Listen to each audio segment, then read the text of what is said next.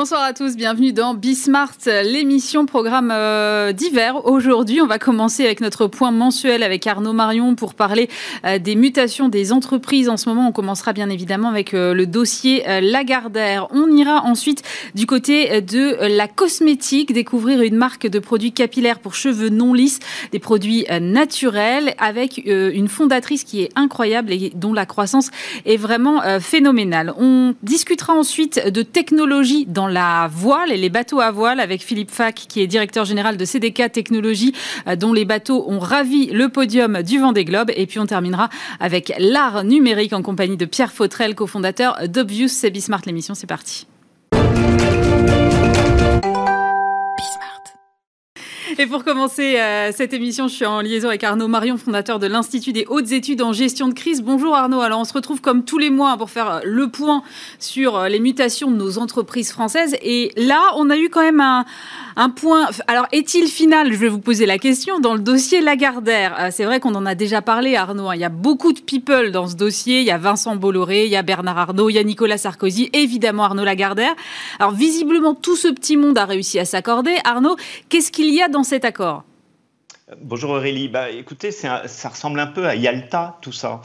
Et euh, j'ai l'impression qu'on est davantage dans une paix armée que dans une paix des braves. Avec un arbitre, Nicolas Sarkozy, euh, on a oublié aussi que le, le, le, catalyseur de tout ça, c'était le fonds euh, Amber Capital, mais finalement, ça se passe avec les grands barons du capitalisme.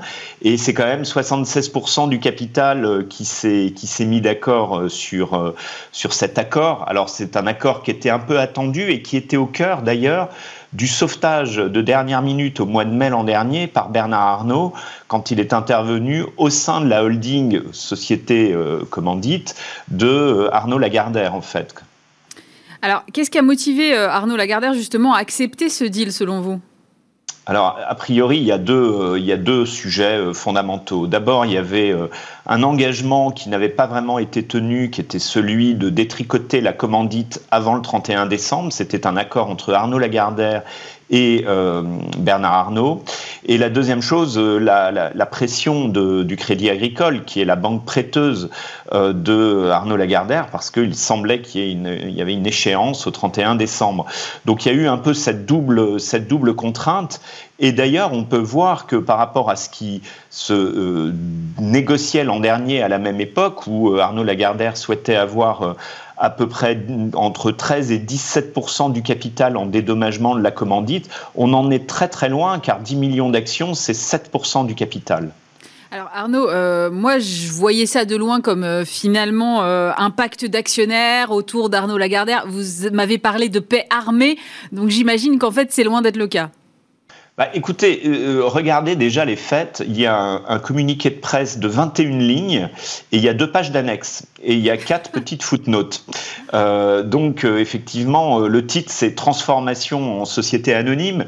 Mais finalement, qu'est-ce qu'il faut retenir? De ce qui n'est pas forcément repris aujourd'hui par les, commentateurs, mais moi qui connais bien ce, ce dossier aujourd'hui, voilà comment je le décrypte. D'abord, on détricote les accords entre Bernard Arnault et Arnaud Lagardère. Et ça, je pense que c'est la principale nouvelle.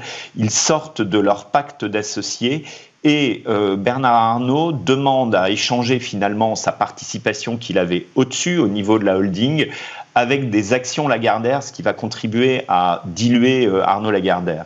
La deuxième chose, c'est qu'il y a des conditions de représentativité au sein du conseil d'administration, c'est assez classique, sauf qu'en ce qui concerne Arnaud Lagardère, euh, s'il a moins de 6,5% du capital, il a euh, zéro euh, représentant, au-delà c'est deux, et s'il dépasse 7,5, c'est trois.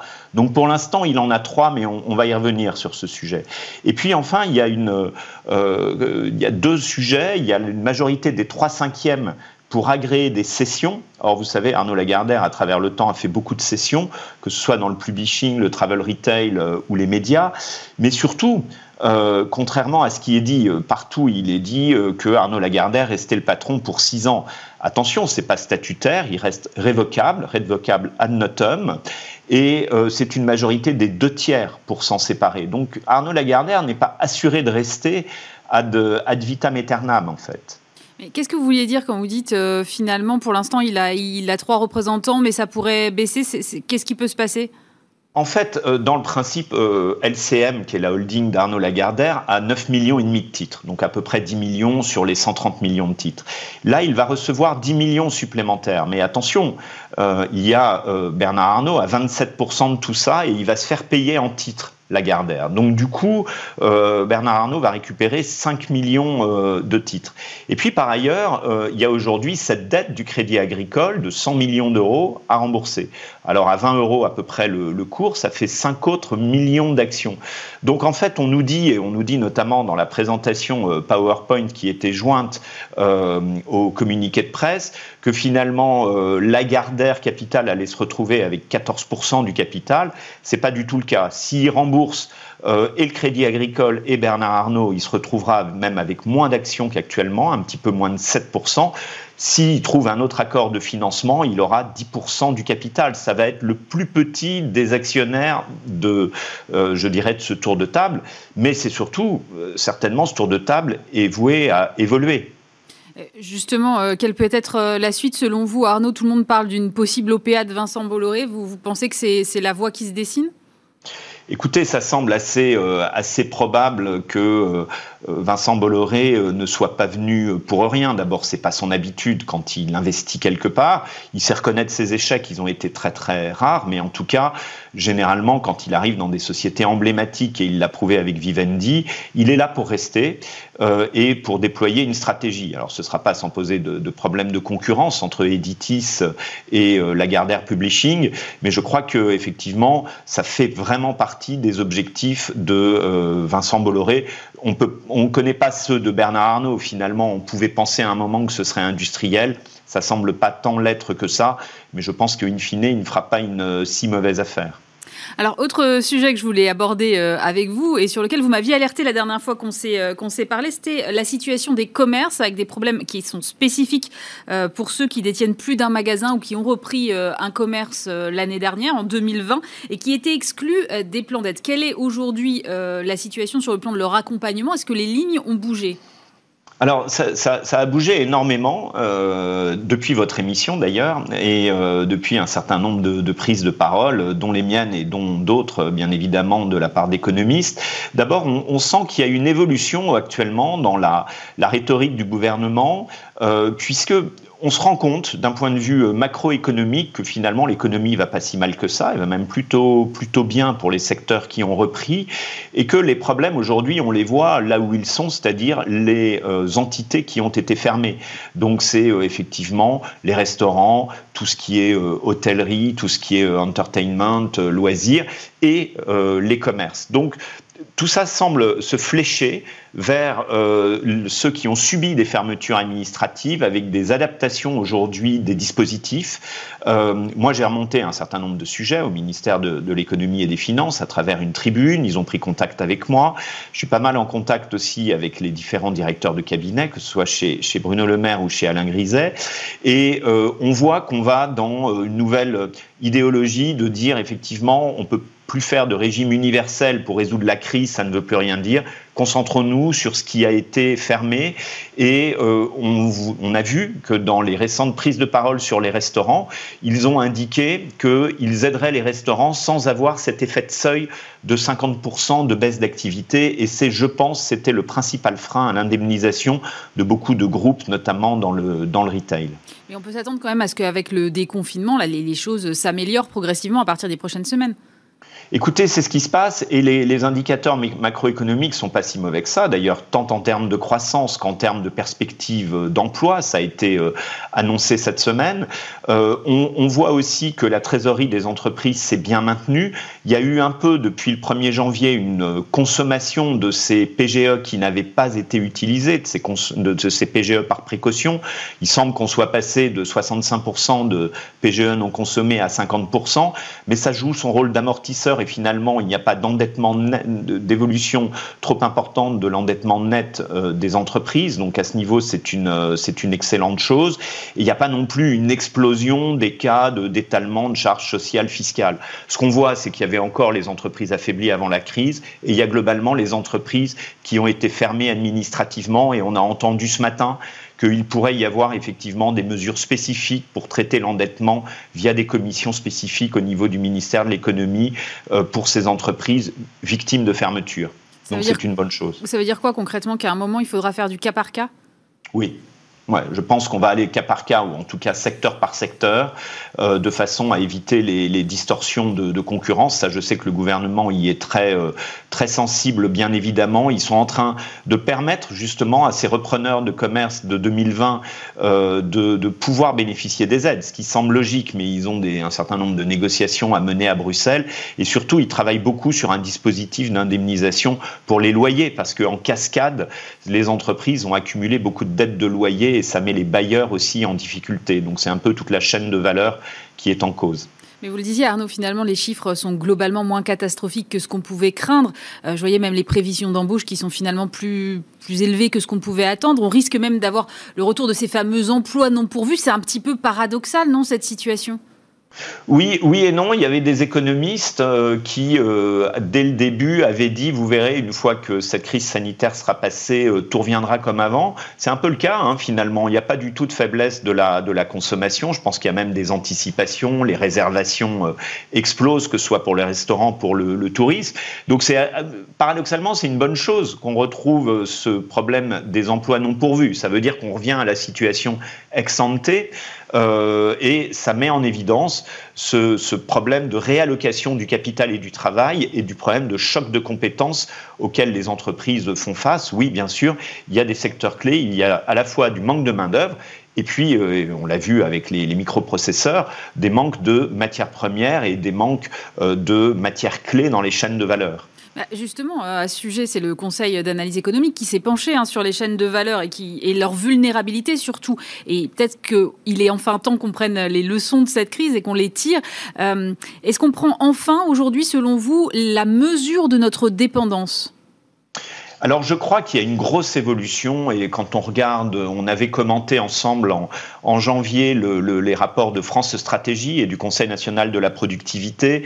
Là, le CAE avec euh, euh, Xavier Jaravel et Isabelle Méjean a sorti une note très intéressante sur les vulnérabilités la notion de résilience euh, en fait des différentes organisations. Ils se sont penchés sur effectivement les vulnérabilités de la chaîne de valeur et en fait ils ont identifié 644 intrants vulnérables, dont 122 à haute vulnérabilité, et euh, ils soumettent en fait un certain nombre d'idées comme euh, stocker, comme diversifier les approvisionnements, notamment par rapport à l'Europe, et puis euh, également soutenir l'innovation. En fait, on a besoin d'innovation disruptive. Je crois que c'est quelque chose qui est important.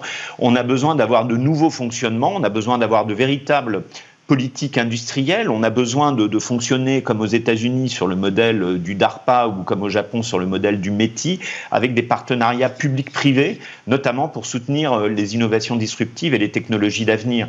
Je crois que c'est ça. Donc il y a une grosse prise de conscience et le plan de relance, je pense, sera le reflet et le miroir de ce qui est identifié aujourd'hui par ces organismes économiques proches de l'État. Le dernier thème que je voulais euh, aborder avec vous, Arnaud, ce mois-ci, ce sont les, les âgés là, qui arrivent. Euh, déjà, quelle est la situation euh, par rapport à l'année dernière? Est-ce qu'elles vont pouvoir se tenir dans des conditions plus normales? Est-ce qu'on a progressé sur ce point? Ah, L'AMF a été extrêmement soucieuse, bien évidemment, de demander davantage d'interactivité et de vote en direct parce que l'an dernier, alors l'an dernier, ça a été euh, organisé à la hâte, mais ça montrait aussi la, la faiblesse finalement de, de la transition et de la transformation numérique des entreprises. Euh, donc oui, il y aura beaucoup plus de présentiel, beaucoup plus euh, de direct, et ça c'est une, c'est une bonne chose. Je crois qu'il y a moins d'effets d'aubaine. Euh, en tout cas que, que l'an dernier en la matière et qu'on est devenu raisonnable sur ce point de vue. Et la nouveauté cette année, c'est euh, le Say on Climate. Est-ce que vous pouvez nous dire ce que ça implique, euh, Arnaud, pour les âgés alors c'est un peu sur le modèle du Scion Pay et euh, c'est assez euh, intéressant parce que ce sont les résolutions bien évidemment pour se prononcer sur la cohérence de l'entreprise par rapport aux grands enjeux climatiques. Il faut savoir qu'à travers la planète, 50% des résolutions sur le Scion Climate euh, sont des résolutions d'origine externe et souvent d'actionnaires de, de, activistes. Le plus connu d'entre eux étant celui de TCI, The Children Investment Fund, the Children Investment Et donc, c'est assez intéressant. Il y a trois entreprises du CAC 40 cette année qui soumettent des résolutions. Vinci, Atos et Total. Celle de Vinci est passée très très haut la main à la quasi-unanimité. Celle de Total, elle est assez particulière car en 2020, c'est une résolution externe qui avait été déposée euh, concernant ça. Et ça venait non pas d'activistes mais euh, Crédit Mutuel, Edmond Rothschild, euh, la Banque Postale, Amundi, qui considéraient que Total devait modifier ses statuts pour être davantage aligné avec les accords de Paris et de, de, pouvoir soumettre aux actionnaires des plans d'action par étapes. Donc c'est assez intéressant parce que le droit est en train de se créer. Alors vous savez, en la matière, c'est soit on attend que le législateur légifère, si je veux dire, et avec les risques que ce soit euh, extrêmement euh, inadapté, soit ce sont aux entreprises de prendre elles-mêmes les initiatives et d'être euh, dans la capacité d'innover, de créer une espèce d'usage qui va servir de base, en tout cas c'est ce qui se fait. Et donc Total cette année dépose sa propre résolution. Ce sera intéressant de voir ce que les agences de vote, les proxys comme on les appelle, comme ISS et Glass Lewis, comment elles vont se prononcer. Vraisemblablement, elles vont donner les encouragements en fait, hein, et euh, vont euh, considérer que c'est pas parfait, mais devraient pouvoir soutenir, mais ça on ne le sait pas encore. Mais en tout cas, c'est une, une grande révolution et euh, certainement pour un certain nombre d'entreprises dites polluantes ou pollueuses, c'est certainement aujourd'hui le moyen pour les actionnaires de contrôler un petit peu ces plans d'action. Arnaud, la dernière fois qu'on s'est parlé, vous êtes vous à Londres et c'était à la veille du déconfinement en Grande-Bretagne. Qu'est-ce qui s'est passé depuis un mois? Comment ça va là-bas? Eh ben, on ne peut plus réserver une seule euh, place en terrasse euh, et pourtant il fait pas très chaud. Je peux vous dire qu'il y a un vent glacial depuis euh, depuis un mois. la consommation est vraiment vraiment repartie. C'est as usual et enfin as before plus exactement, sachant qu'ici n'oubliez pas c'est huit mois de fermeture sur un an. Ça a été beaucoup plus strict qu'en France. Les gens revivent, mais les gens sont vaccinés dans une très grande proportion et donc je, je souhaite effectivement que ça puisse être le cas pour la France dans les, dans les jours qui viennent. Et nous, c'est la prochaine date, c'est le 17 mai, où à la fois les restaurants rouvrent à l'intérieur et surtout où nos frontières devraient se libérer. Je ne sais pas si elles vont se libérer avec la France, car les pays étrangers vont être classés en vert, orange ou rouge selon leur état sanitaire. Bon, et eh ben on verra. Et si tout va bien et si jamais on passe dans le vert, et eh ben vous viendrez me voir en plateau le mois prochain. Merci beaucoup Arnaud Marion, fondateur de l'Institut des hautes études en gestion de crise.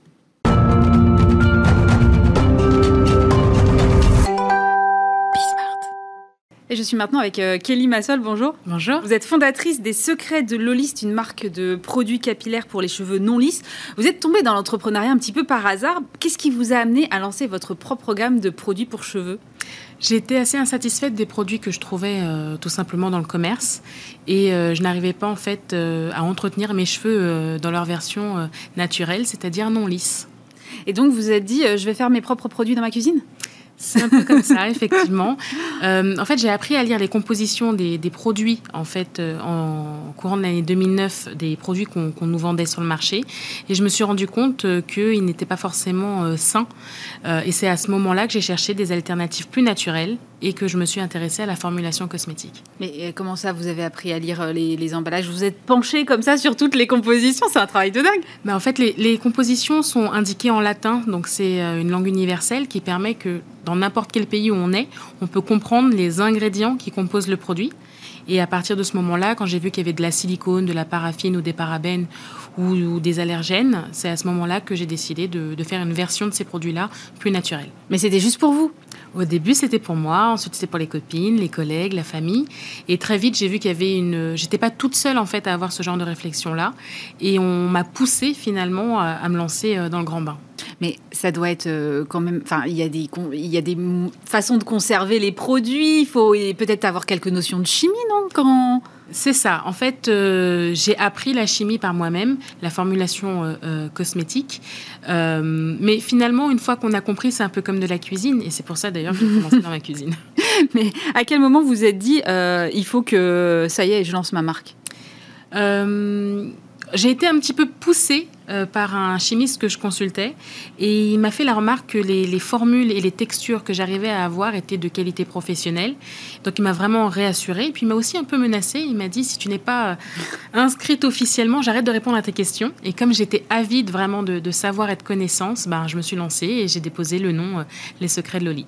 Alors vous fabriquez comme ça vos premiers produits dans votre cuisine, après il faut faire, vous trouver l'emballage, il faut trouver des points de vente ou vous vous êtes lancé peut-être en ligne, j'imagine pour commencer On s'est lancé, enfin, je me suis lancée euh, en ligne au début. Après, c'est vrai qu'il y a toute une législation euh, autour, de, autour de ça, donc il faut euh, faire garantir la, sécurité des produits par mm. des, laboratoires et, remplir des dossiers réglementaires européens d'ailleurs. mais oui, après, je lance mon propre site internet et je commence la vente en ligne de 2009 à 2012 environ. D'accord. Et vous êtes lancé avec, euh, avec votre, simplement avec votre rapport personnel? Oui, 1500 euros qui était euh, l'équivalent de mon 13e mois à l'époque où je travaillais à la sécurité sociale. D'accord. Euh, vous avez, ça a été quoi les, les principales difficultés que vous avez rencontrées à ce moment-là? Le financement. C'est-à-dire qu'aujourd'hui, 12 ans plus tard, on est toujours en autofinancement. Parce Vous n'avez jamais fait de levée de fonds Jamais de levée de fonds. Ah oui, d'accord. C'est rare euh, dans, les, dans les startups qu'on reçoit. C'est ça. Euh, mais en fait, on, a choisi la, voie un peu plus difficile, mais c'est aussi la voie de la liberté, je pense. Euh, et il a fallu prouver aux gens qu'il y avait un réel marché, une réelle demande. Parce que quand vous allez voir un banquier et que vous lui dites je veux faire des produits pour cheveux, il vous dit que le supermarché est plein de produits pour cheveux.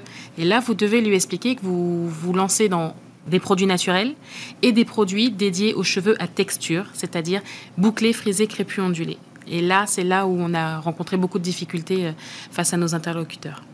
Pourquoi? Parce qu'ils n'étaient pas sensibilisés encore à l'époque sur ces Ni au naturel, ni à ce marché, puisqu'on vous dit ben, c'est de l'ethnique et euh, on vous dit ben, il y a de l'import, euh, ces produits-là existent. Sauf que entretenir une texture au naturel, ça veut dire ne pas la lisser, ne pas l'agresser.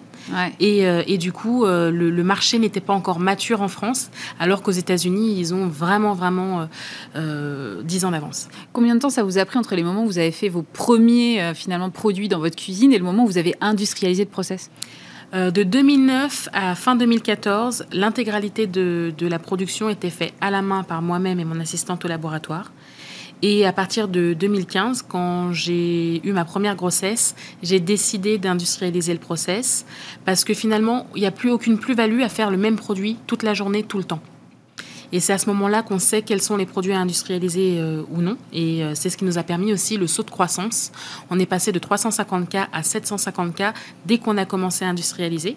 Et c'est après qu'on a pu se dire, ben, maintenant on va chercher des distributeurs et, euh, et on va élargir le, le, réseau de distribution. En 2017, vous avez recruté votre euh, premier directeur commercial. C'est ça aussi qui vous a permis de passer encore à l'échelle supérieure? Alors, euh, on a pensé que ce serait facile avec quelqu'un d'expérience. Enfin, il l'a pensé au début. Et finalement, il s'est retrouvé face aux mêmes problématiques que moi. Mais très vite, on a su trouver les leviers nécessaires. Et c'est vrai que à son arrivée, on faisait 750 cas. Aujourd'hui, on a clôturé en 2020 à 5,5 millions. Ah oui, donc euh, belle, belle progression quand même. Oui. Vous aviez choisi un homme, euh, c'était fait exprès, c'était pour... Euh, Bien sûr. Bien sûr. non, mais c'est dramatique qu'on en soit encore là, je suis désolée, mais c'est quand même dingue.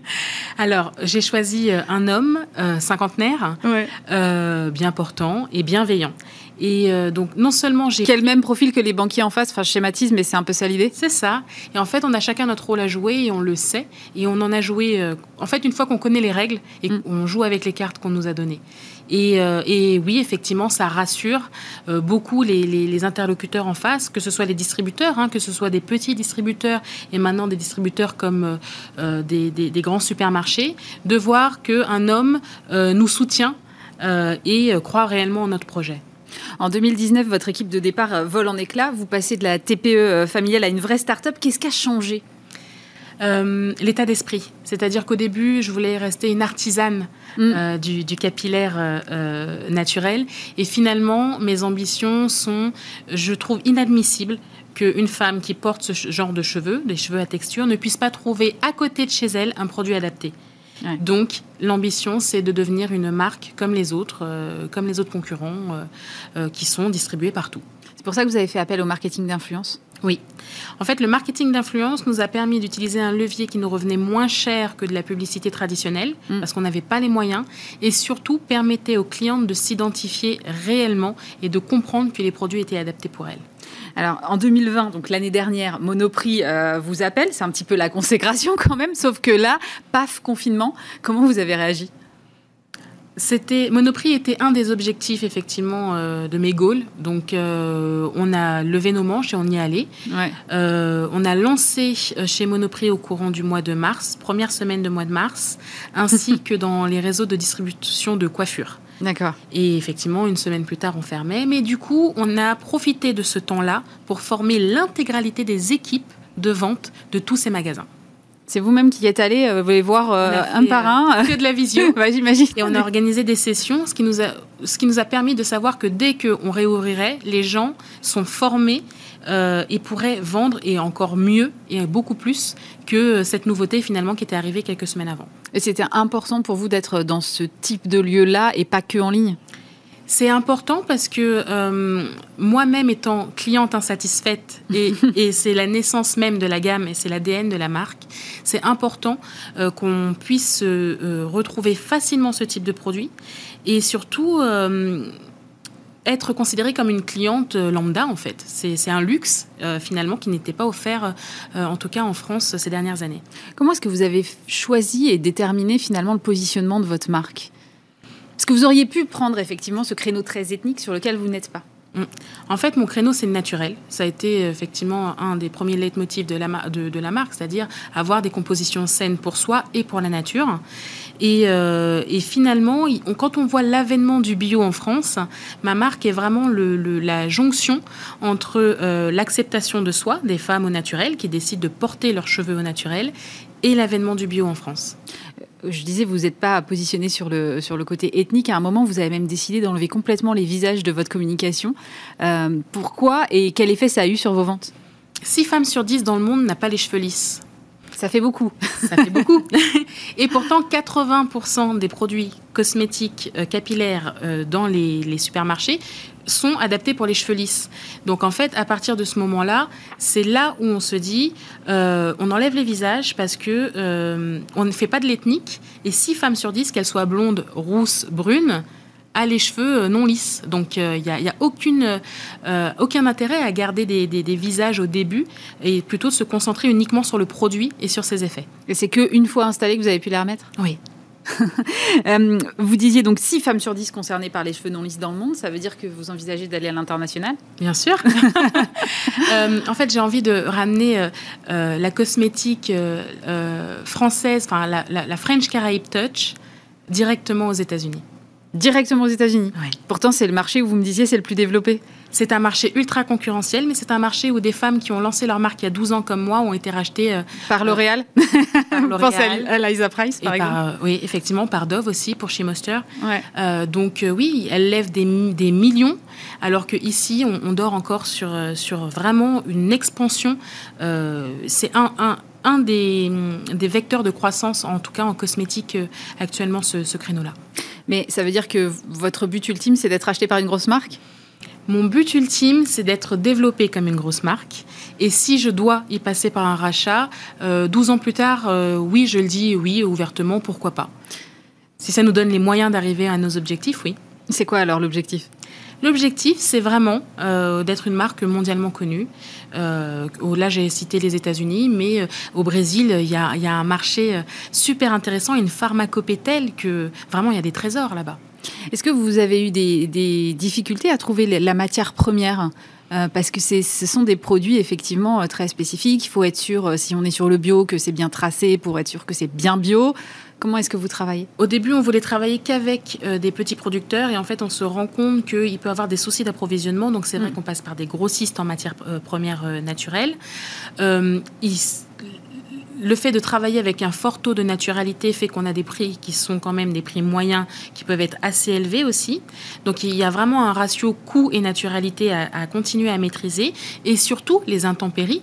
Euh, une récolte de jojoba comme il y a 5 ans fait qu'il peut avoir une rupture mondiale du stock de certaines huiles. Donc il faut vraiment faire des choix très précis et toujours avoir un plan B.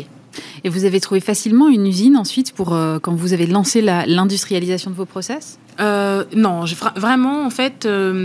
Euh, ce sont des, c'est l'industrie, c'est de l'industrie. Donc quand une petite marque, une petite TPE arrive et avec de faibles volumes en plus, avec des, faibles MOQ, euh, c'est vrai que j'ai eu beaucoup de refus. Mais ensuite j'ai trouvé un partenaire qui a vraiment cru euh, dans le produit, dans le concept, et ils nous ont accueillis les bras ouverts, et ils nous ont guidés et ils continuent à nous guider euh, pour pouvoir nous améliorer. Et c'est pour ça qu'il y a des produits qui sont passés, notamment EcoCert. Vous, vous avez lancé cette marque un peu toute seule dans votre cuisine, comme on disait tout à l'heure. Est-ce que on parle beaucoup euh, de la solitude du chef d'entreprise C'est quelque chose que vous avez vécu vous? C'est quelque chose que j'ai vécu, même si on vous travaille dans une TPE familiale au début, vous prenez des décisions qui vont impacter des vies, la vie des salariés et leurs familles.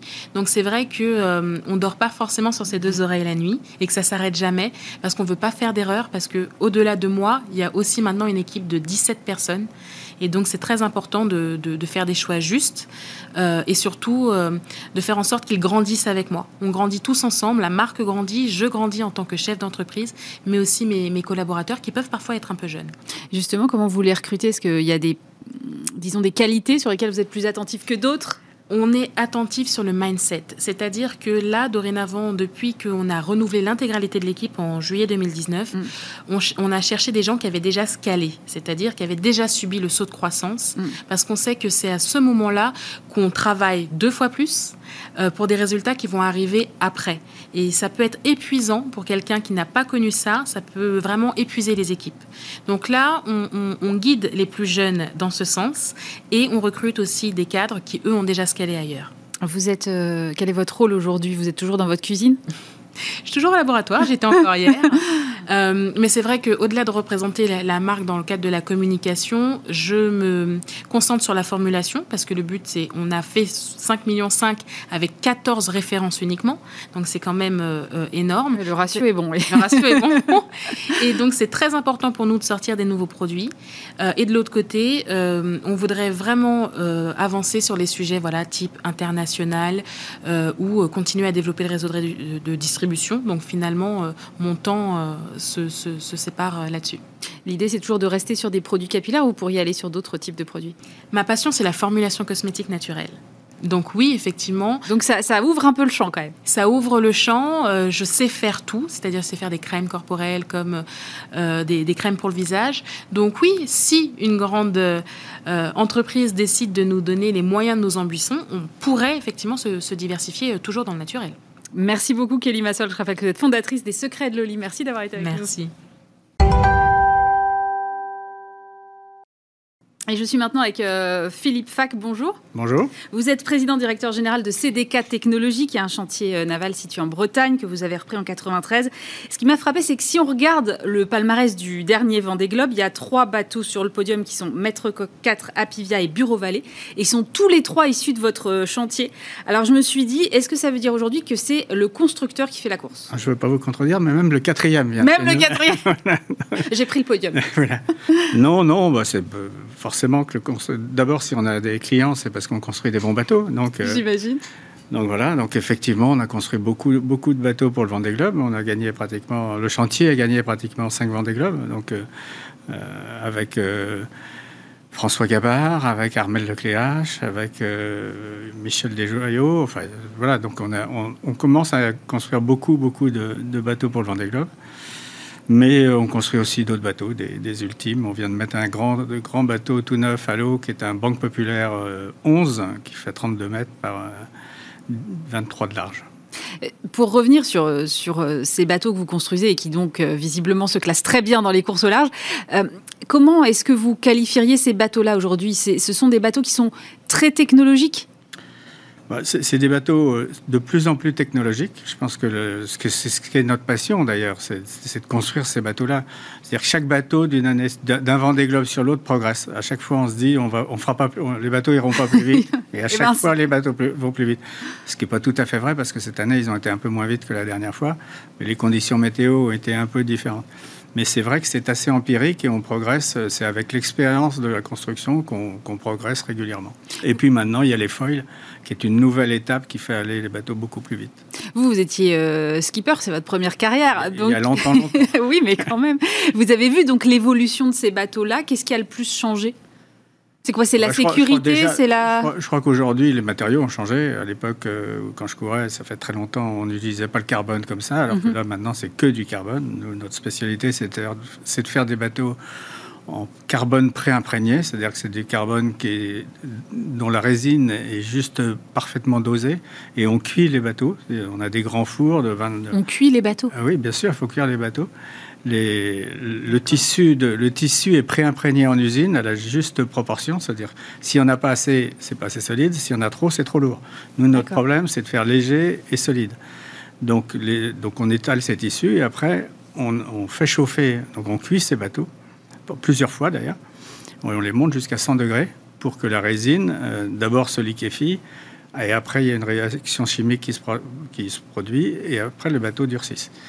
Donc on a beaucoup progressé sur les qualités de, fabrication. Les matériaux ont progressé parce que les carbones progressent régulièrement, les tissages de carbone. donc euh, c'est permanent. Il faut être en veille permanente sur, l'évolution des matériaux. Euh, comment est-ce que vous les concevez, ces bateaux? Vous êtes en lien avec, avec les différents skippers à chaque fois? Ils sont tous impliqués dans la construction? C'est un peu le, principe, c'est qu'un skipper cherche d'abord un partenaire mhm. financier, puisque ça coûte relativement cher. Ensuite, il choisit un chantier et un, et un, architecte et un chantier. Et ensemble, après, on travaille ensemble tout au long de la construction. L'architecte dessine. Il y a aussi un bureau de calcul de structure en général. Et nous, chantier. Donc il y a des choses qui sont proposées, nous on amène notre grain de sel là-dedans et on essaye de faire le mieux possible avec euh, aussi la volonté du skipper. Euh, le skipper a son mot à dire, c'est un pilote, c'est lui qui sait comment il navigue, c'est lui qui sait comment il va naviguer, donc il donne son avis aussi tout le temps. Ils ont des exigences différentes de l'un à l'autre? Ils sont pas tous, ils n'ont pas tous les mêmes, euh, les mêmes avis sur, euh, sur leur bateau. Vous voyez que les nouveaux bateaux, il y en a qui sont complètement couverts. L'anglais, il était complètement enfermé dans son bateau. Euh, il y a des bateaux qui sont plus, plus ouverts. Ça évolue aussi parce que les bateaux vont plus vite. Les bateaux à foil, maintenant, ils marchent facilement à 30 nœuds. Un monocoque à 30 nœuds, on ne connaissait pas ça il y, a, il, y a, 8 ans. Donc les bateaux vont plus vite, donc ils, rentrent plus vite dans la vague, donc ils doivent être encore plus solides.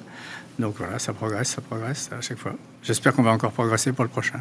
Alors justement, vous venez de signer avec, euh, avec Charal de nouveau. Euh, et vous parliez euh, tout à l'heure de, des sponsors qui sont effectivement très très importants parce qu'à chaque fois, ça coûte énormément d'argent de faire un bateau.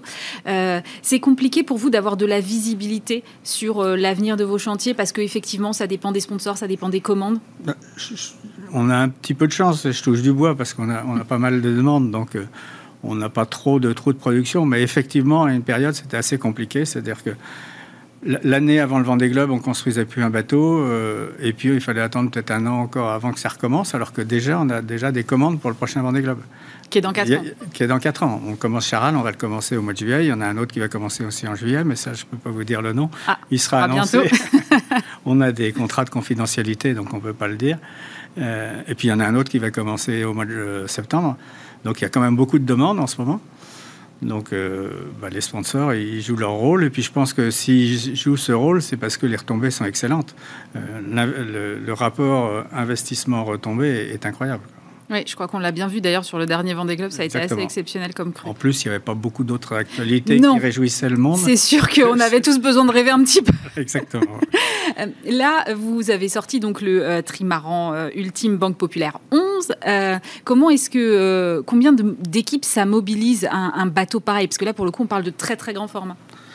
Un bateau comme Banque Populaire 11, on met 22 mois à le construire à peu près. 22 mois à construire et c'est en personne, c'est énorme parce que il y a des périodes différentes, et puis nous, on ne fait que la partie euh, composite. On fait mm. la plateforme, ou la boîte noire, comme on veut, on fait la plateforme, mais après, il y a tout ce qui était voilerie, ce qui est mécanique, électricité, électronique et tout ça. Donc, en nombre de personnes, c'est monstrueux. Plus de 100 personnes. Plus de 100 personnes. Et alors, justement, on peut en sortir combien des bateaux comme ça? Parce que c'est assez bah, unique, j'imagine. Il y a, deux choses. Euh, alors, ça, c'est plus compliqué parce que c'est encore des sommes plus importantes. Donc, faut trouver des sponsors, mais j'aimerais bien que cette classe grossissent parce que c'est vraiment des bateaux extraordinaires. Là, on va atteindre avec ce bateau-là, je pense qu'ils vont atteindre les 50 nœuds sans trop de problèmes. Donc, ce qui est une vitesse exceptionnelle pour, à la voile. Et, euh, et je pense que s'il y avait un peu plus de bateaux dans la flotte, ça serait encore plus passionnant. Vous avez, euh, vous, deux chantiers en Bretagne, hein, c'est ça? Oui, c'est la même marque, hein, c'est CDK Technologies. on a le, chantier d'origine qui était à Port-la-Forêt. Mhm. Et puis on a grossi et on n'avait pas la place pour construire les grands bateaux justement pour la forêt. Il a fallu faire les hangars euh, sur mesure. On a, cherché, on a cherché un autre endroit et on a trouvé à Lorient la place pour faire un chantier de la taille du Banque Populaire 5 qu'on avait fait, qui est le plus grand trimaran qui existe actuellement de course, qui s'appelle Spindrift maintenant. Mhm. Mais le, chantier avait été fait à la taille du bateau. Enfin, juste qu'il y ait 5 mètres de chaque côté quoi, vous pour tourner autour. Vous êtes de ce qu'on appelle la, la Sailing Valley. Euh, il y a un savoir-faire euh, particulier en France sur, sur les bateaux à voile? On a beaucoup, je crois qu'on a un peu d'avance, mais il y a d'autres pays qui construisent aussi bien dans, notre matériau, parce qu'il y a plein de façons de construire des bateaux. Il y a des bateaux de série qui sont faits en, polyester, euh, il y a des bateaux en bois, il y a des bateaux en acier, il y a des bateaux en alu, et il y a des bateaux de compétition en, carbone préimprégné. Vous, euh, vous construisez d'autres types de bateaux? Non, ben, on n'a pas trop le temps. On, voudrait, on, voudrait, on voudrait un peu se diversifier. Euh, mais plutôt aller un peu vers l'industrie plutôt que de faire que des bateaux de course, parce que s'il y a un, problème dans les bateaux de course ou une pénurie de sponsors une année, ça serait bien qu'on ait, qu'on ait éventuellement d'autres, d'autres cordes à, notre arc, arc mais euh, pour le moment, on n'a pas trop le temps. Non Quand vous parlez de vous diversifier, vous voudriez aller vers quoi? Ben Là, on est, en train de, on est en train de travailler sur euh, des mâts pour les paquebots à voile. Donc c'est un c'est un joli projet. Euh, on s'est associé à quatre chantiers pour le faire parce mhm. qu'on ne voulait pas consacrer toute notre production à faire ces mâts. Donc on en est en période de test. Là, on est en train de faire des, des échantillons de 24 mètres euh, pour voir la résistance. Pour on va tirer dessus dans tous les sens pour voir si ça tient, ça tient pas. Mais c'est des mâts qui, au bout du compte, feront 72 euh, mètres de haut. Ah oui, quand même. Ah parce que ce sont des belles pièces. Donc euh, c'est là-dessus qu'on travaille en ce moment. Euh, vous parlez des paquebots à voile, il y a aussi tout un retour des cargos à voile, j'ai vu ça Oui, bah, en ce moment c'est un peu une, tendance parce qu'on essaye de faire euh, des économies d'énergie, des économies... donc il y a tout, sur certaines routes, avec des routages, on va pouvoir diminuer la consommation de près de 30% de, de, carburant, donc c'est intéressant pour, pour pour tous les types de, de, de transport de, fret. C'est un peu un, retour aux origines de la navigation finalement. Alors il faut attendre que ce soit bien en place. Hein. Oui, oui, c'est un retour. Ah, il, y a eu des premiers voyages, me semble-t-il, entre Saint-Nazaire et ouais, mais c'est des, des bateaux. C'est pas des paquebots. Hein. C'est des, des, petits. C'est des plus petits bateaux. Mais les paquebots à voile qui font 300 mètres ou des choses comme ça, ça va être, ça va être impressionnant. Euh, vous envisageriez d'aller aussi sur euh, les énergies renouvelables marines, par exemple? On a un peu. Non, alors on a travaillé nous sur l'hydrolienne Sabella, une hydrolienne Sabella. On a fait les pales de l'hydrolienne Sabella, du prototype. Donc qui est, qui est, mouillé ou qui va être mouillé très bientôt dans, à côté de l'île de Ouessant, dans le, dans le passage du Fromver. Mhm. Euh, donc on a fait ça. Pour le moment, c'est la seule hydrolienne Sabella qui existe. Euh, j'espère qu'il y en aura d'autres et qu'on sera sur le marché. Vous euh, recrutez, vous, en ce moment C'est une industrie On est déjà, on, on, a plutôt envie de, de, faire une pause parce qu'on a beaucoup recruté. Euh, on est une centaine maintenant dans, dans le chantier. Et on a envie de stabiliser un peu cette, euh, à ce niveau-là pendant un, peu de temps pour, euh, pour calmer le jeu, parce que là, on n'arrête pas. Il faut, se calmer un peu. C'est difficile de trouver les compétences aujourd'hui sur, euh, sur le marché du travail? Alors, on forme beaucoup nous-mêmes. C'est-à-dire qu'il y a peu de gens, il y a un petit peu de personnes qu'on trouve qui viennent d'un autre chantier ou qui viennent d'autres équipes, mais la majorité des personnes qu'on a sont des personnes qu'on a formées nous-mêmes. Pourquoi? Parce qu'il n'y a pas de formation suffisante Il y a très peu de formation sur, sur ces matériaux spécifiques. Mais comment ça s'explique? C'est parce que les, c'est parce que c'est tellement spécifique. oui, c'est une micro, c'est une micro niche. Notre métier, c'est une toute petite niche, mais il y, a du boulot. Hein. Il y a, deux, deux, chantiers en France, un en Italie, un, un, ou deux en Angleterre, un ou deux en Espagne. Donc, euh, il n'y a pas énormément de, chantiers qui, peuvent construire comme ça. Et il n'y a pas de formation. Euh, ici, il y a des, petites formations, mais il faut de l'expérience. Donc, il faut, euh, même si on connaît un petit peu les bases, il faut être à côté d'une personne qui, ou dans une équipe qui construit pour se mettre vraiment au niveau de, nécessaire pour construire un bateau comme ça. Et ça attire euh, la jeune génération aujourd'hui, ce métier Alors c'est assez attirant, forcément, parce que ça fait rêver les bateaux. Mais, quand on dit j'ai fabriqué le, bateau qui a gagné, c'est quand même chouette. Mais oui, puis, puis les gars, dans ce, qui est, ce, qui est, aussi sympa dans un chantier comme ça, c'est que les, tous les compagnons, ils sont passionnés. Euh, avant l'arrivée, ils se disent qu'elle va arriver, comment. surtout que là, on a été tenu en haleine sur le vent des Gloches. oui, oui, oui. Donc, euh, non, non, ils sont passionnés. C'est ce qui, et puis ils sont, ils sont fiers d'avoir construit des bateaux euh, qui gagnent, c'est sûr. Comment est-ce que vous le voyez, l'avenir de votre, de votre chantier? Bah, écoutez, pour le moment, je suis optimiste hein, parce qu'il y, y, a du boulot. je trouve que le Vendée Globe, c'est assez exceptionnel qu'il y ait autant de demandes juste à l'arrivée du Vendée Globe. C'est jamais arrivé. C'est jamais arrivé. Donc, euh, c'est bon signe. Maintenant, il faut qu'on travaille sur d'autres séries et, peut-être des ultimes encore. Et les ultimes, aujourd'hui, vous, vous, me disiez, il n'y en a pas assez euh, bah, Le plateau est un peu... il y a... Est un peu, il y a 5-6 bateaux, donc c'est pas, pas assez. Il faudra qu'il y en ait une dizaine pour que ce soit fabuleux. Mais... Et pourtant, je crois beaucoup à ces grands bateaux parce que justement parce que ça va vite, c'est la technologie, il y a de la recherche en permanence dans tous les domaines. Et et ça, c'est passionnant. Euh, l'une des prochaines courses, ça va être, je pense, la Transat euh, Jacques Vabre. La Jacques Vabre, oui, au mois de novembre. Vous aurez combien de bateaux CDK sur oh, le départ pas compté. Il y en aura un paquet. Hein. Il y en aura un paquet. Il y aura déjà au moins euh, trois ultimes. Donc, Bank Pop 11, l'ancien Bank Pop, l'ancien massif qui s'appelait, qui s'appelle Actual maintenant. Mhm. Et j'espère le nouveau leader, le nouveau Massif, si François Gabard trouve le financement, puisque malheureusement Massif l'a lâché euh, dernièrement. J'ai aucune idée, mais ça représente quoi comme budget? Je, je, je, peux pas, enfin, je connais pas le budget réel parce que nous, encore une fois, nous on fait que, la partie, partie, mais un, ultime, c'est 12 millions, je dirais. Ah oui. Euh, c'est le double d'un IMOCA à peu près. Et, la durée de vie d'un bateau comme ça, c'est quoi? Oh, C'est très vieux. Il y a des IMOCA qui, qui ont 10-12 ans déjà, qui, qui, font 2-3 Vendée Globe sans problème. Et vous pensez... il y a un marché de revente sur l'IMOCA, en tout cas les ultimes, il n'y en a pas trop, mais sur les IMOCA, les bateaux qui, il y a des bateaux qui coûtent à l'achat 5-6 euh, millions et qui sont revendus 4 millions. Donc euh, il y, a, quand même un marché de l'occasion qui marche très bien. Vous pensez qu'il y a un moment où quand même on ne pourra plus aller plus vite? Ben non, parce que chaque fois on va plus vite. je, croyais qu'on n'irait pas plus vite et puis on va plus vite. Là aujourd'hui, les feuilles, les feuilles, c'est la grosse grosse recherche. Les bateaux décollent énormément. Euh, mm. Alors l'IMOCA c'est un peu différent parce qu'il y a des règles de jauge. Les ultimes c'est libre, donc on fait tout, ce qu'on veut. Mais les règles de jauge nous canalisent un petit peu, mais euh, on arrive quand même toujours à faire évoluer les bateaux. Merci beaucoup Philippe Fac. Je rappelle que vous êtes président directeur général de CDK Technologies. Et on termine cette émission avec euh, Pierre Fautrel. Bonjour. Bonjour. Vous êtes le cofondateur d'Obvious. C'est un collectif de trois artistes et chercheurs qui utilisent l'intelligence artificielle comme outil de création. En quoi euh, l'IA peut-elle être un outil de création? Eh ben, En fait, nous, on aime bien se comparer à des artistes normaux. Et en fait, normaux d'ailleurs. et, en fait, euh, on considère que l'intelligence artificielle, c'est un outil dans nos mains.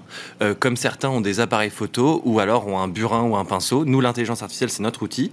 Et on s'en sert pour créer des œuvres d'art. Et le message, c'est essayer de poser des questions sur le rapport qu'ont les gens avec les nouvelles technologies. Mais est-ce que euh, une œuvre d'art sans, en gros, intervention humaine, puisqu'elle est faite par IA, c'est encore une œuvre d'art? Est-ce qu'il ne manque pas la dimension, le vécu de l'artiste, l'émotion? Je vais revenir à ce photographe dont je parlais juste un instant. En fait, un photographe, quand il a l'appareil photo dans la main, il a plein de choses à faire. Il doit choisir son sujet, il doit faire un cadre, il doit régler des choses, et puis il doit même choisir le papier à la fin, la méthode de développement.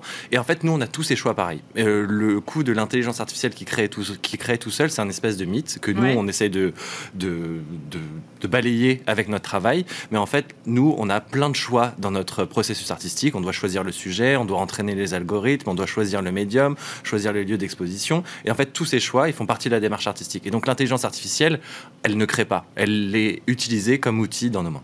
Alors, est-ce que euh, ça vous va si je dis qu'en fait, à un moment, euh, l'intelligence artificielle, elle vous crée un patron d'une œuvre et qu'ensuite vous, vous la réalisez euh, physiquement? C'est à peu près ça, ouais. En fait, l'intelligence artificielle, elle nous donne des milliers d'images mm. et en fait, nous, on va sélectionner celles qui vont pouvoir être pertinentes. De la même manière, pour revenir encore au photographe, qu'il y a plein de photos dans son, dans son shoot et en fait il va en choisir une qui sera la bonne. Et ben nous c'est à peu près le même système. Vous êtes plutôt euh, des gars de la tech ou des artistes? On est les deux. On vient de la tech mais on est les deux. Très sincèrement, ça fait 4 ans qu'on travaille dans, dans ce milieu-là et qu'on on est pleinement artiste. Donc en fait euh, c'est pas opposé. Science et art c'est pas des choses qui s'opposent selon nous. Euh, depuis tout temps la science a permis à l'art d'avancer. la gouache qui a permis aux impressionnistes de peindre dehors. L'appareil photo même la, perspective euh, à la Renaissance. Donc science et art, ça s'oppose pas. Nous, on est joint entre les deux. Donc on est des gars de la tech et des artistes. D'accord. Et alors là, vous travaillez, pour qu'on comprenne, on prenne un mhm. exemple un peu concret, vous travaillez sur un projet qui s'appelle, alors euh, Nous sommes Marianne. C'est quoi l'idée? Bah, L'idée, c'est d'utiliser nos algorithmes pour euh, refaire la Marianne. En fait, on s'est rendu compte que la manière dont fonctionnent nos algorithmes, c'est qu'on leur donne un très grand nombre d'images, ils comprennent les codes en question, les codes en commun de ces images, et puis ils recréent une image. Et en fait, on s'est rendu compte que ce processus-là, il était super super pour, pour parler du symbole, en fait. Pour, euh, pour, pour parler de la symbolique. Et en fait, euh, on a commencé à, à, rechercher les nombres de, le symbole sur lequel on voulait travailler. Et Marianne en fait, on trouvait que c'était pas terrible la manière dont elle était sélectionnée. C'est-à-dire que très souvent, c'est un choix arbitraire d'une femme sur sa plastique ou sur sa carrière. Et on trouve ça un peu. C'est un truc qui reflète les années télé. Vous voyez ce que je veux dire?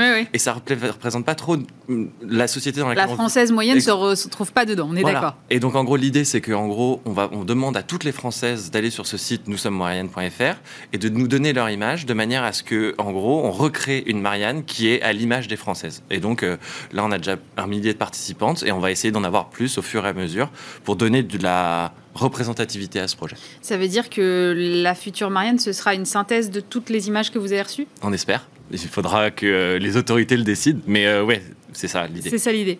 Vous travaillez aussi, alors j'ai vu sur la gastronomie, comment est-ce que l'IA peut aider au processus créatif des chefs? En fait, l'idée, c'est que nous, on est des artistes plasticiens à la base, mais on essaye d'aller dans plein d'autres endroits parce que la créativité aidée par les algorithmes, nous, elle est, elle, est, enfin, elle, est dans notre travail, mais elle peut aller dans d'autres endroits. Et nous, on considère qu'on a, on a vocation à faire ce genre de choses. Et en fait, la gastronomie, nous, c'est quelque chose dont on est fan.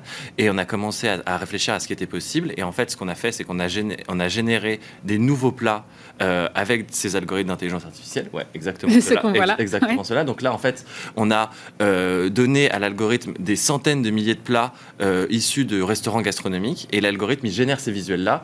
Et l'idée, c'est qu'après, les chefs prennent ces visuels-là et changent leur processus créatif. C'est-à-dire au lieu de, de l'image pour arriver et pas l'inverse. Exactement. Ah, d'accord. Et c'est ce qu'on a fait dans pas mal d'autres industries. on a fait des paires de Nike, on a fait plein d'autres trucs différents. L'idée, c'est d'aller dans des industries où les gens sont des créatifs et peuvent être aidés avec ces algorithmes. Euh, on parle beaucoup du crypto-art et de l'emballement autour des NFT. Euh, vous étiez parmi les premiers à vous positionner sur ce créneau. Euh, est-ce que vous pouvez expliquer d'abord ce que c'est que les NFT Est-ce que c'est pas simple? Et qu'est-ce que ça change concrètement pour le marché de l'art? Alors, ouais, donc en fait, on était les premiers artistes français à avoir fait ça. On a été invité en 2018 sur la plateforme Super Rare, qui, est mhm. qui, est une des grosses plateformes de crypto-art. Alors, les NFT, ça va être très compliqué. Je vais essayer de faire une définition simple qui sera. donc, en fait, l'idée, c'est que vous voyez, quand je vends une œuvre d'art, moi, en tant qu'artiste, je donne l'œuvre d'art au collectionneur et je donne en même temps un certificat d'authenticité papier qui certifie que moi, en tant qu'artiste, euh, en l'occurrence nous, puisqu'on est trois dans mm. euh, on, a créé, bel et bien créé cette œuvre. Et en fait, euh, l'idée, c'est qu'avec la blockchain, qui est une technologie que je ne vais pas expliquer aujourd'hui, en gros, en, gros la blockchain permet de créer des certificats d'authenticité qui ne sont plus des papiers, mais qui sont validés par le système de la blockchain et donc qui sont infalsifiables. Et donc en fait, ça, ça a permis un nouvel essor de l'art numérique, de, l'art digital. Et en fait, c'est l'apparition, c'est le, c'est le, les NFT, c'est le lien entre cet art digital et ces certificats d'authenticité blockchain. Est-ce que, alors, j'ai vachement réfléchi à cette question. Est-ce que le risque, c'est pas que finalement, comme on parle d'IA et d'implication de l'IA, l'IA, ses possibilités, elles sont infini et son mhm. temps est infini. Alors qu'un artiste, euh, sa durée de vie est limitée et donc, euh, de fait, son temps est limité et il ne peut pas créer des œuvres à l'infini. Alors que l'IA, potentiellement, le peut. Est-ce qu'à un moment, on ne va pas se retrouver avec des tonnes et des tonnes d'œuvres créées par IA sur le marché, ce qui va nécessairement provoquer une baisse des prix? Alors, je, je pense qu'il y a deux choses. Il y a l'artistique et l'outil l'outil de créer avec de l'intelligence artificielle, ça va arriver dans les dix prochaines années. Vous allez voir des, des, des gens qui vont être, euh, qui vont, enfin, il va y avoir des visuels dans votre quotidien, c'est-à-dire que l'étiquette de lait, euh, le, le, le, panneau publicitaire sera fait par l'intelligence artificielle. Donc ça, c'est quelque chose, c'est l'outil. Après, les artistes, c'est un autre euh, jeu entre guillemets. C'est le jeu de, euh, nous, on sort qu'une quinzaine de toiles par an parce que s'il faut de la rareté, parce qu'il faut pouvoir vous dire. Vous contraignez, vous pourriez en sortir beaucoup plus. bah, difficilement en fait, parce qu'il faut les imprimer parce qu'il faut les sélectionner, parce que tout n'est pas bien, etc. Donc en gros, euh, on, en tant qu'artiste, il faut sélectionner, etc. Et donc en gros, un artiste qui euh, ce qu'on appelle dans ce milieu-là floudé, c'est-à-dire euh, qui n'arrêterait pas de mettre des mhm. images, etc il perdrait de sa crédibilité, il perdrait de... Sa valeur va se déprécier. Exactement. Et donc c'est pour ça que malgré le fait que ça existe depuis, euh, ces algorithmes existent depuis 2014, et en gros il y a de l'art qui est fait avec depuis 2017, il n'y a aucun artiste qui fait ça. C'est-à-dire il n'y a aucun artiste qui multiplie les visuels, multiplie les visuels, parce que c'est, ça n'a pas de sens. Et ça reste, euh, enfin, quand même compliqué d'être artiste associé à, à l'IA, parce qu'il faut maîtriser à la fois euh, les techniques artistiques et avoir un peu une double qualification et euh, maîtriser aussi l'IA Complètement. Euh, en fait, nous, on a la chance d'avoir Hugo dans l'équipe, qui est déjà venu une fois sur ce plateau. Euh, et en fait, Hugo, il a un PhD en machine learning. Il, il va bientôt défendre sa thèse. donc, en gros, c'est un chercheur en intelligence artificielle. C'est son métier. donc, il a des compétences techniques très solides. Et pour le moment, c'est difficile d'être vraiment créatif si on n'a pas ces compétences. Pour autant, il y a plein d'initiatives qui existent dans ce milieu-là où on essaie de créer des logiciels pour que le tout à chacun puisse l'utiliser. Et donc, dans notre bureau, il y a des trucs que moi je peux faire alors que mm. je suis pas euh, particulièrement technique parce qu'il y a des petits logiciels qui existent à gauche, à droite qui me permettent d'utiliser ces algorithmes de manière juste, voilà. Après, pour aller plus loin, c'est toujours compliqué, mais pour des, essais, des choses comme ça, même les gens comme moi qui n'ont pas de PhD en machine learning euh, sont maintenant capables de faire des choses. Donc ça, ça, ça s'améliore. Euh, le fait que, euh, évidemment, ce crypto-art soit lié à la fois aux crypto-monnaies, à la blockchain, qui sont des phénomènes quand même assez, disons, à la mode, notamment chez mhm. les jeunes, est-ce que ça va démocratiser un petit peu l'art numérique? Moi, je pense que que c'est un changement radical pour l'art numérique. Avant, euh, quand, vous quand vous vendiez une clé USB avec une œuvre, une art numérique dedans, mhm. vous aviez toujours peur de la revendre à quelqu'un d'autre parce que vous aviez peur qu'il ait fait copier-coller. Là, avec ces NFT, c'est impossible. C'est l'œuvre est traquée et donc ça fait que il y a et c'est pour ça qu'il y a des œuvres qui vont à des millions d'euros. Ça fait que en gros le, le marché se stabilise. Donc ça, c'est un truc purement de marché. Après, pour le futur de l'art, moi j'en sais rien, j'ai pas de, j'ai pas de boule de, cristal. je, je, considère que les nouvelles technologies, elles vont pas disparaître, que le monde dans lequel on vit va être de plus en plus technologique, et je pense que c'est pour ça qu'on nous tend le micro, parce que nous, on essaye de euh, rapprocher les gens de ça, de pas euh, toujours mettre la peur euh, au ventre des gens, et essayer de leur montrer le côté positif, le côté négatif, des, bonnes initiatives quand il y en a, et des trucs qu'on essaie de dénoncer dans d'autres dans d'autres moments. Donc, franchement, j'ai pas de boule de cristal, mais c'est quoi le côté négatif alors? Bah, le côté négatif, c'est par exemple, on travaille en ce moment sur les deepfakes, et les deepfakes, vous savez, c'est quand on change votre visage en, en un rien de temps, et ben ça par exemple, euh, euh, ma mère, auquel je fais un, salut, euh, elle n'est pas forcément au courant que quand elle, elle utilise les petites applications pour à la à la à la noix, à la noix, à la noix sur sur son, son, téléphone. Elle, en fait, elle donne son image et qu'il y a des gens qui à l'autre bout du monde peuvent la réutiliser, peuvent lui faire dire des choses qu'elle n'a pas forcément désirées. Et donc en fait, c'est c'est une espèce de conscience collective qu'il faut qu'il faut construire ensemble. Et nous, en tant qu'artistes, notre but, c'est de d'éveiller un petit peu sur ce genre de côté négatif, mais aussi sur les côtés euh, positifs. On la verra quand alors, euh, la nouvelle Marianne selon Obvious? Eh ben, on espère déjà qu'il y aura beaucoup de femmes qui vont participer. Et en gros, euh, l'idée, ce serait peut-être l'année prochaine, quand il y aura plusieurs dizaines de milliers de participantes, on espère. Merci beaucoup, Pierre Fautrel. Je rappelle que c'est le cofondateur d'Obvious. Bismart, l'émission, c'est terminé pour aujourd'hui. Évidemment, dès lundi, vous retrouvez Stéphane soumis aux commandes de l'émission. Nous on se retrouve vendredi prochain. Passez un très bon week-end sur Bismart.